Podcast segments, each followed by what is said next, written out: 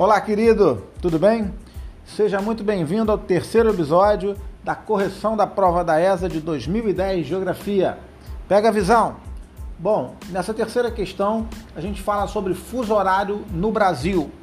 E aí é fundamental que a gente entenda que basicamente quando você fala de fuso horário no Brasil, primeiro, falou de fuso horário, falou de longitude, tá certo? O que é a longitude?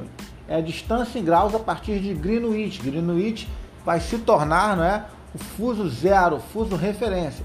Como o Brasil ele está alocado a oeste de Greenwich, todos os nossos fusos são negativos, estão atrasados em relação a Greenwich tá certo? E por nossa grande extensão de longitude, nós temos atualmente quatro fusos horários. Quais são esses fusos horários? Menos dois, ou seja, menos duas horas em relação a Greenwich, que é o fuso vinculado às ilhas oceânicas, grande destaque para Fernando de Noronha. O menos três, que é o principal, é o horário oficial do país, né? O horário de Brasília, ou seja, tudo que vai acontecer tem como referência o horário de Brasília como base para que as outras localidades possam ajustar o seu relógio, né? Possam entender que hora vai começar naquele determinado local, o evento, né? E aí esse fuso horário pega toda a região sul, toda a região sudeste, toda a região nordeste, além de Goiás no centro-oeste, é, Tocantins, Pará e Amapá no norte, beleza? Depois a gente vai para o menos 4, que é o fuso amazônico. Esse fuso aí pega no centro-oeste o Mato Grosso o Mato Grosso do Sul e todos os outros estados da região norte, a exceção do Acre e de um pedaço do Amazonas, tá certo? Que vão estar presentes no fuso menos 5, significa né, menos 5 horas em relação a Greenwich.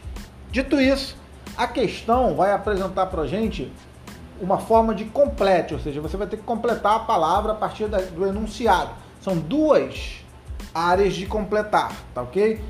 Primeiro, ele vai falar assim, ó, devido à sua grande extensão, e vai querer que você complete, aí vai continuar o texto.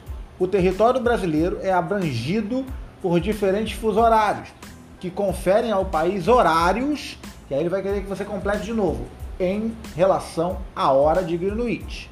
Então, no primeiro, ele está falando da extensão de território, que você já sabe que ele está falando de longitude, fuso horário igual longitude, certo? E no segundo, ele está falando sobre horários, onde ele vai querer saber se os horários brasileiros são atrasados ou adiantados em relação a Greenwich. E a gente já viu aqui que são atrasados, tá certo? Essa sequência de raciocínio, ela está na letra D de dado, longitudinal e atrasados.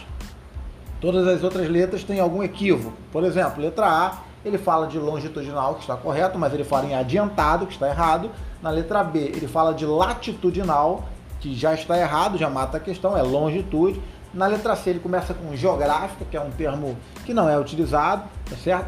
O gabarito. E a letra L começa mais uma vez com latitudinal, que também não faz jus à ideia de fuso horário Beleza, rapaziada? Vamos estudar fuso horário, que é um tema muito forte no concurso, tá certo? A gente tá junto.